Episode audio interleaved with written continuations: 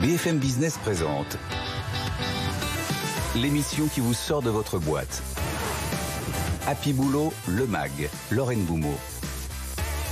Bonjour à tous, bienvenue dans votre émission Week-end. On vous emmène l'usine, à la cantine et au bureau partagé. Voilà le programme. On sera d'abord avec Frédéric Julien, le DRH d'Insect qui transforme et qui élève des insectes du côté notamment de la Picardie. Comment recruter dans l'industrie pour résoudre les problèmes de l'alimentation de demain? On en parle avec lui.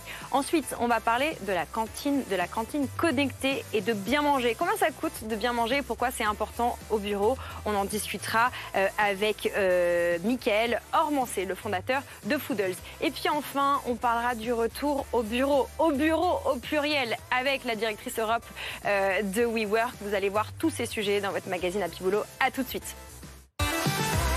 BFM Business, Happy Boulot, le MAG, l'exécutif de la semaine. Et le premier invité de notre semaine, c'est un DRH dans l'industrie. Bonjour Frédéric Julien. Bonjour. Vous êtes le directeur des ressources humaines d'Insect, une entreprise dont on a suivi euh, l'évolution de la naissance à aujourd'hui, euh, euh, la scale-up depuis pas mal de temps. Vous et votre équipe, vous élevez et vous transformez des insectes avec un objectif très simple, globalement, qu'on ne meure pas de faim dans les prochaines années. C'est très bien dit, c'est ça. Donc pour la nourriture humaine, pour les animaux et pour les plantes. Alors parlez-nous un petit peu des insectes que vous élevez. Alors nous, euh, on a des fermes ultra modernes euh, à Dole dans le Jura. Euh, on en construit une et c'est notre gros projet aujourd'hui à Amiens qui va démarrer dans quelques semaines. On est aussi à Hermelot en Hollande et dans le Nebraska. Voilà, création en 2011 et c'est le DRH qu'on interviewe aujourd'hui évidemment dans le cadre de Happy Boulot parce que vous avez un chantier très précis, celui de l'ouverture d'une nouvelle usine. Vous incarnez un projet industriel et évidemment on a plein de questions à vous poser sur comment on fait pour euh, mener ce projet industriel dans euh, le contexte euh, de recrutement, de profil, mais aussi de financement actuel. Alors parlez-nous de ce projet d'usine qui voit le jour du côté d'Amiens, à Poulainville très précisément. Donc Amiens, Poulainville, c'est euh, demain la ferme verticale la plus haute du monde. C'est 100 euh, fois la production de notre site de Dole dans le Jura aujourd'hui. Et c'est une usine qui démarre dans quelques semaines. Pour ceux qui nous suivent à la télé, il y a quelques images on, a besoin que vous nous décriviez ce que c'est qu'une usine d'insectes. Est-ce que euh, euh, euh, ça ressemble à un élevage de poules? Est-ce qu'au contraire c'est ultrament, extrêmement sophistiqué? Est-ce que c'est un endroit qui est hermétique? Décrivez-le nous avec, avec des mots concrets. Alors c'est ultra moderne. C'est ultra moderne, c'est ultra innovant, c'est un milliard de data par jour. On a deux parties euh, sur notre euh, ferme verticale, une partie d'élevage, de nourrissage de nos insectes et une partie de transformation pour en faire des ingrédients pour les humains, pour les animaux et pour les plantes. Vous utilisez le mot data et on, le sait quand on connaît votre entreprise, ce mot est au cœur du business model et, de l'entreprise au sens euh, propre. Mais concrètement, donnez-nous des exemples de data qui servent tous les jours à nourrir votre entreprise. Mm. Donc c'est des modèles prédictifs hein, basés sur l'intelligence artificielle, basés sur l'automatisation, sur la robotisation, pour euh, savoir quand nourrir nos insectes, comment les nourrir, quelle quantité, les meilleurs moments pour avoir le meilleur développement de, nos insectes, le, bien-être des insectes. Vous élevez, euh, votre équipe euh, élève des insectes. Est-ce qu'il y a beaucoup de parallèles entre l'industrie des insectes et celui euh, d'autres secteurs industriels de l'alimentation. Euh, je pense à l'élevage, par exemple, de bovins ou à la, culture de, légumes. Quels sont les, parallèles qu'on peut faire entre les deux secteurs? Alors d'abord, effectivement, on est une start-up très atypique parce qu'on est industriel. Ça veut juste dire qu'on a une diversité de métiers énorme. On a 120 métiers chez nous. Euh, par rapport à d'autres industries agroalimentaires, une de nos particularités, c'est qu'on a l'ensemble du process. On a le process d'élevage, on a le process de nourrissage, on a le process de transformation, ce qui est extrêmement atypique et beaucoup plus complexe.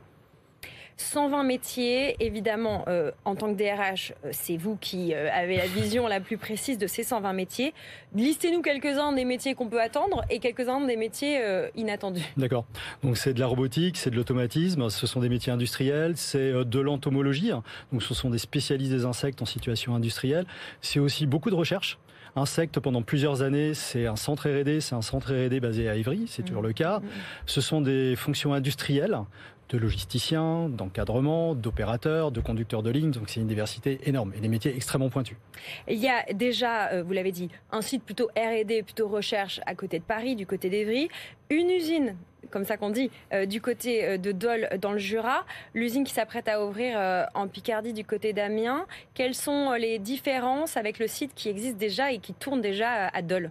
La principale différence à Amiens, c'est l'échelle on va changer, on va changer d'univers. Donnez-nous des chiffres. On, 100 fois plus, 100 fois plus de production. Euh, pour commencer, jusqu'à combien de milliers ou de milliards d'insectes C'est des centaines, euh, des centaines de milliers de tonnes des centaines de milliers de tonnes. Alors évidemment, on va parler des gens dont vous avez besoin. On va passer un petit appel aussi peut-être à recrutement euh, si vous avez besoin du côté euh, d'Amiens. Quels sont les postes à pourvoir sur lesquels vous galérez le plus? Parce que ce projet d'usine, il vient pas de germer dans la tête euh, de vos équipes. Il, est, il, a combien d'années ce projet avant de voir le jour?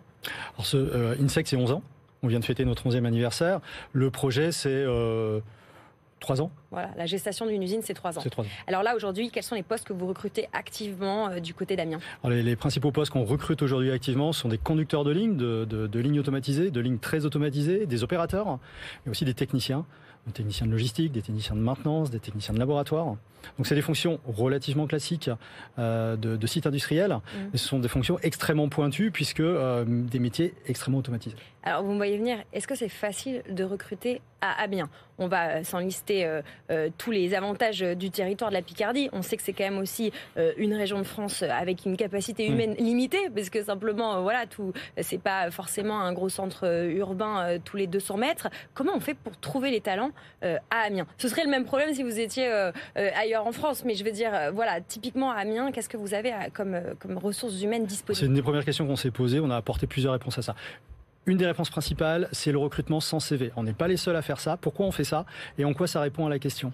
Alors d'abord, quand on fait ça, ça veut dire qu'on reproduit des postes de travail d'opérateurs et des conducteurs de ligne en partenariat avec Pôle Emploi.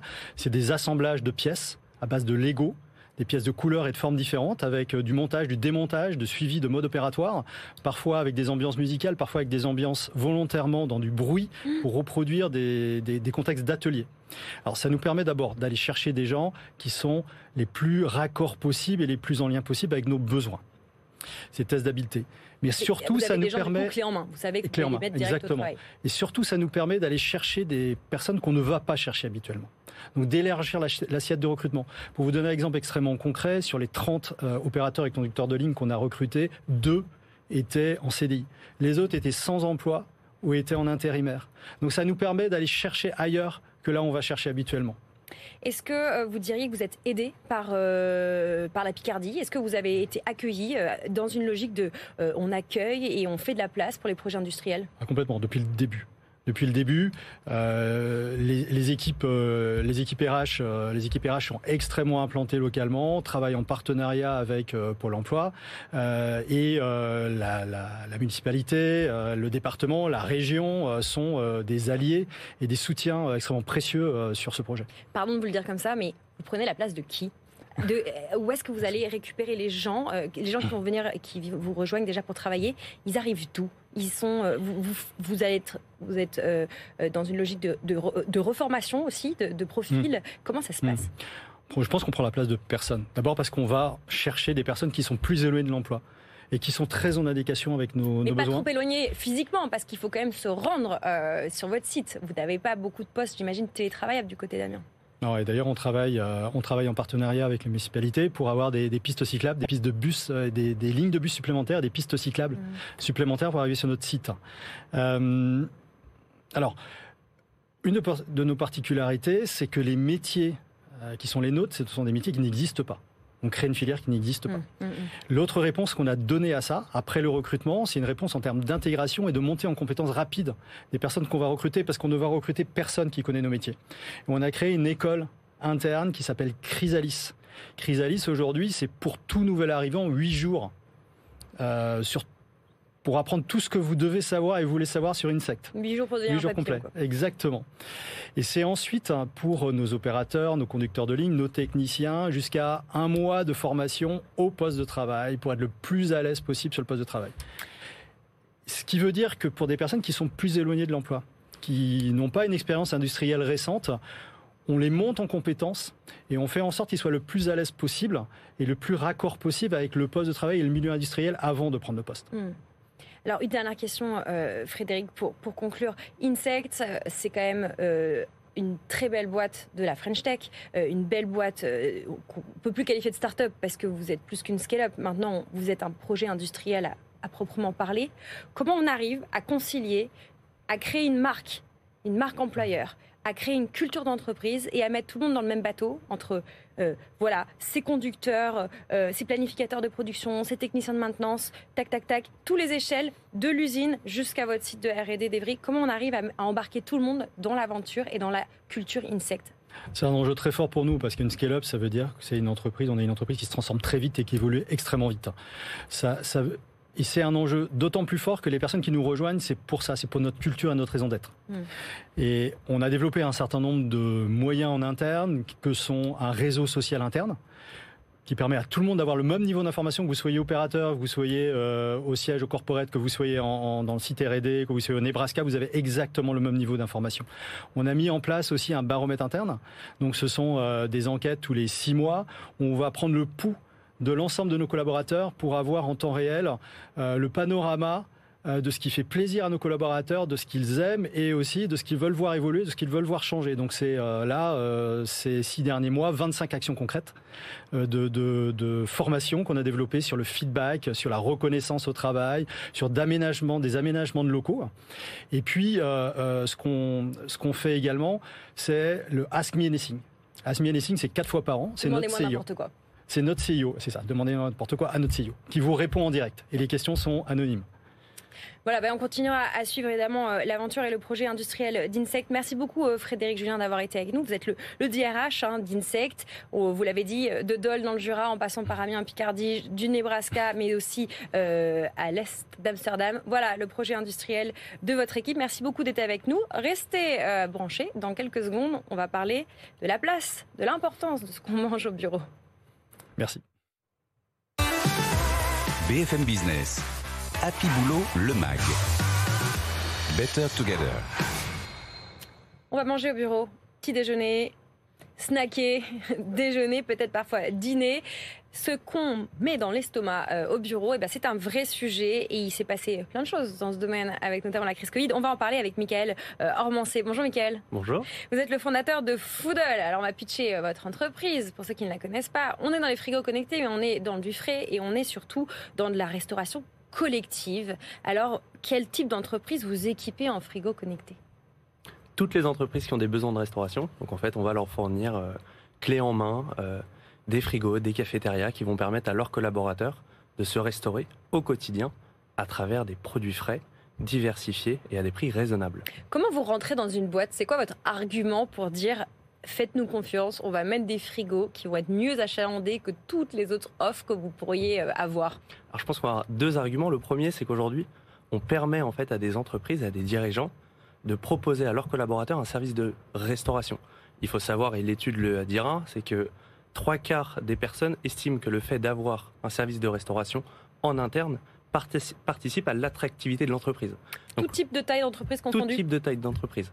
Donc avec Foodles, les entreprises qui n'avaient pas les moyens, entre guillemets, de s'équiper des cantines traditionnelles peuvent le faire aujourd'hui avec du Foodles.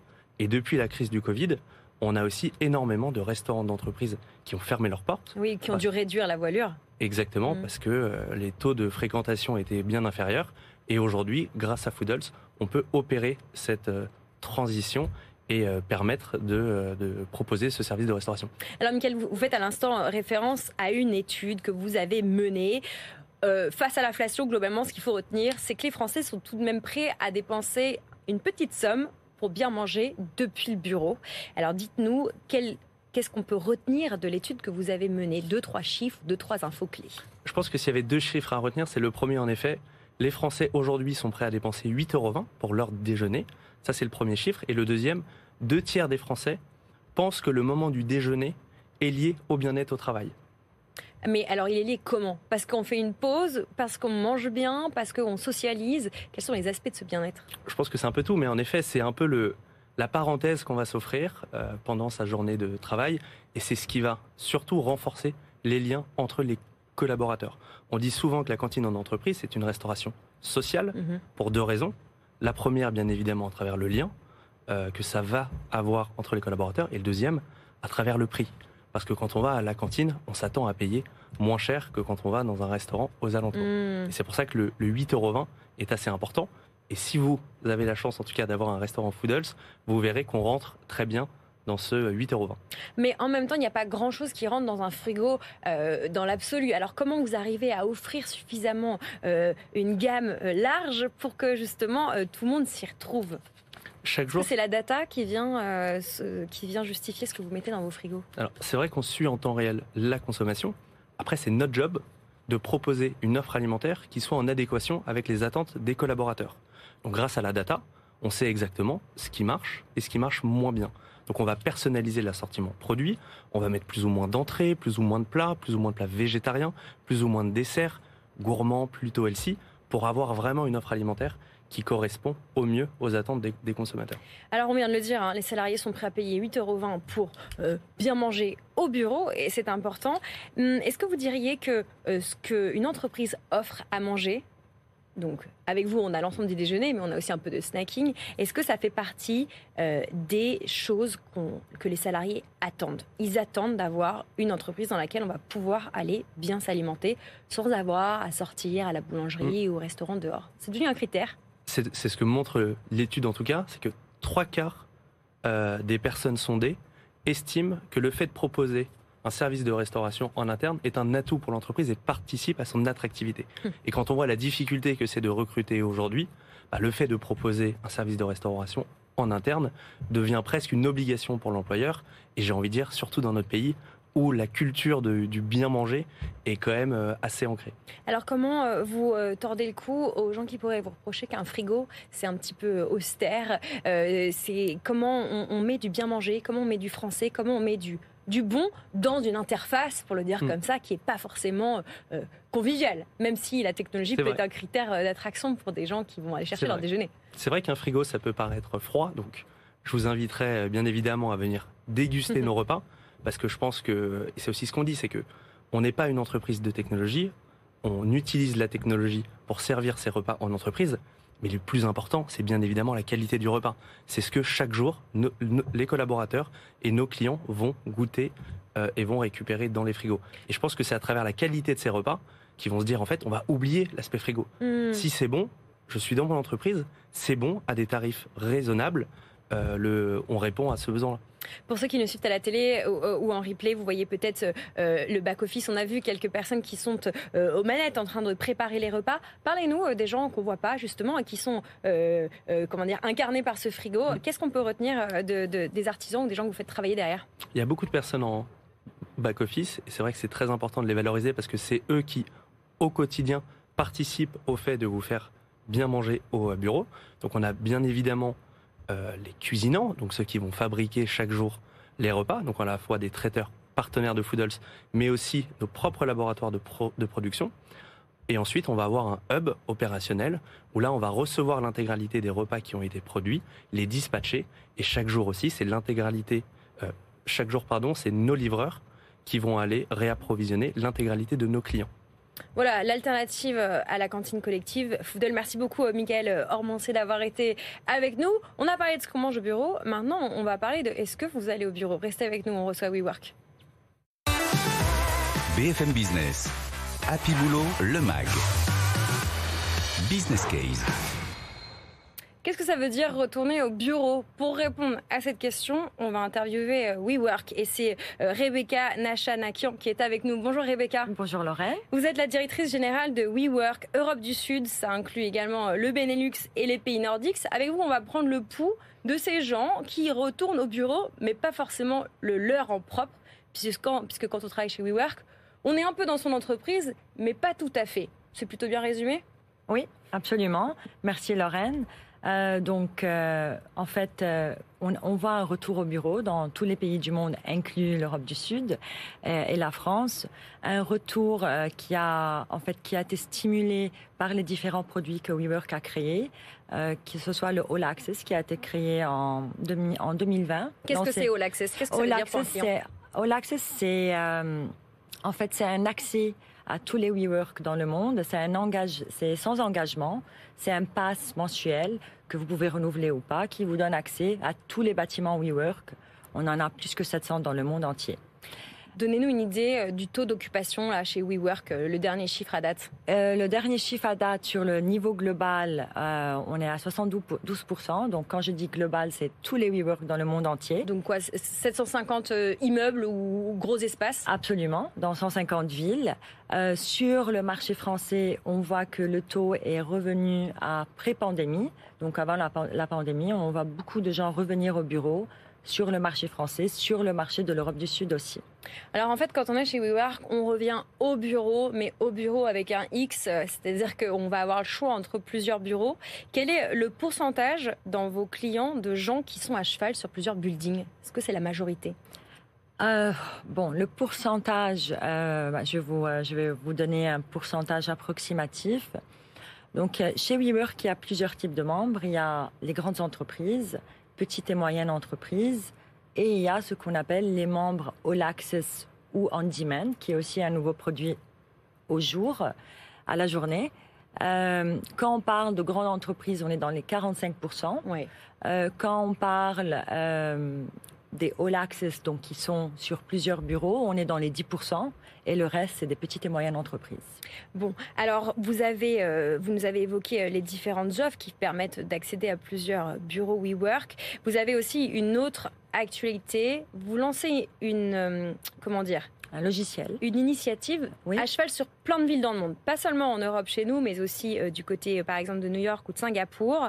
Vous allez permettre, vous vous engagez à vouloir aider les centres-villes à retrouver du monde pour pallier un peu la tendance du télétravail. Comment ça se matérialise? Qu'est-ce que vous faites concrètement dans cette initiative pour nos centres-villes? En effet, euh, donc on a lancé un partenariat, on, le lance, hein, c'est en septembre pour la rentrée, un partenariat dans 11 villes, des villes un peu partout dans le monde, comme Chicago, Boston, Singapour, Londres et Paris.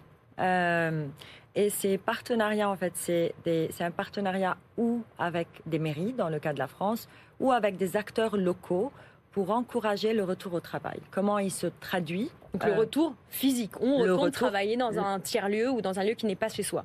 Absolument.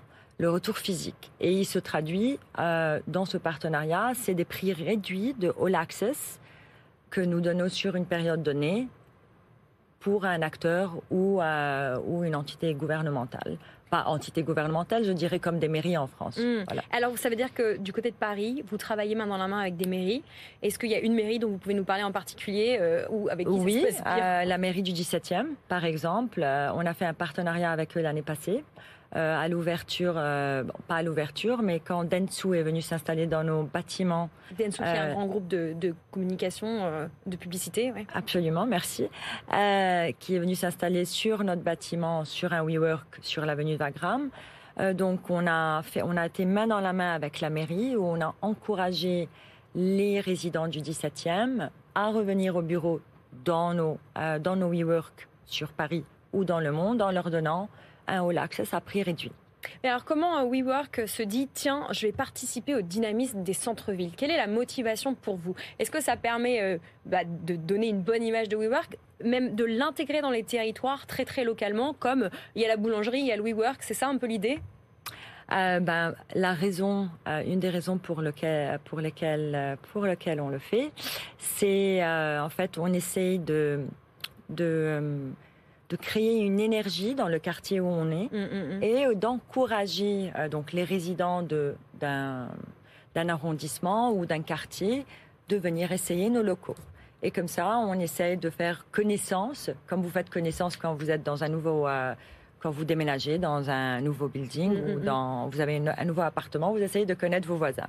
Donc c'est ça la raison pour laquelle on le fait. Et en même temps, pour encourager les gens de travailler des bâtiments WeWork à la journée ou à l'heure ou, au mois ou à la semaine. Alors aujourd'hui à Paris, on imagine que ça peut participer à, dynamiser certains, certains centres, euh, certains lieux euh, en ville. Est-ce que vous pourriez granulariser ça au niveau d'autres villes en France? Et je pense notamment à des villes où les centres-villes sont très abîmés, très vidés. Je pense notamment à Limoges. Est-ce que ça pourrait être un projet que vous allez égrener en région, au-delà des grandes villes qu'on a citées, qui voilà ont leur dynamisme? Est-ce que c'est quelque chose qu'on pourrait imaginer que WeWork fasse? Ah ben, on peut imaginer beaucoup de choses. Euh, pour le moment, on est à Paris. Euh, on est content. Euh, les résultats sont bons et nos membres sont contents. C'est là où, se passe beaucoup de choses, je dirais, et où il y a beaucoup de talent. Mais on est, ouvert, on est ouvert à toute opportunité, que ce soit à Paris, en dehors de Paris ou en dehors de la France, pour accompagner des membres. On l'a fait dans le cas de Lisbonne, par exemple. On a accompagné un membre qui est avec nous dans plusieurs villes dans le monde on a ouvert un bâtiment à Lisbonne euh, en juillet pour accompagner un membre. Donc s'il y a un accompagnement, on le fera. S'il y a demande, on le fera. Voilà comment on s'intègre dans un centre-ville et comment on participe à dynamiser. Il n'y a pas que les commerces finalement, il peut y avoir aussi les lieux, les tiers lieux de travail. Merci beaucoup euh, Rebecca Nachanaki en avoir été avec nous. Vous êtes directrice générale de WeWork Europe du Sud et la France fait partie évidemment de votre escarcelle. Merci d'avoir été avec nous. C'est la fin de cet Happy Boulot. Vous voyez, on a parlé de plein de choses. On a parlé de production d'insectes, on a parlé de nourriture au bureau sans aucune transition et on a parlé du retour au bureau. Vous pouvez retrouver cette émission et toutes les autres sur notre euh, Il vous suffit de flasher le QR code qui s'affiche. Et puis bien sûr sur notre application et puis tous nos relais euh, web. Merci beaucoup. Bonne fin de week-end. BFM Business, Happy Boulot, le MAG. L'émission qui vous sort de votre boîte. C'était votre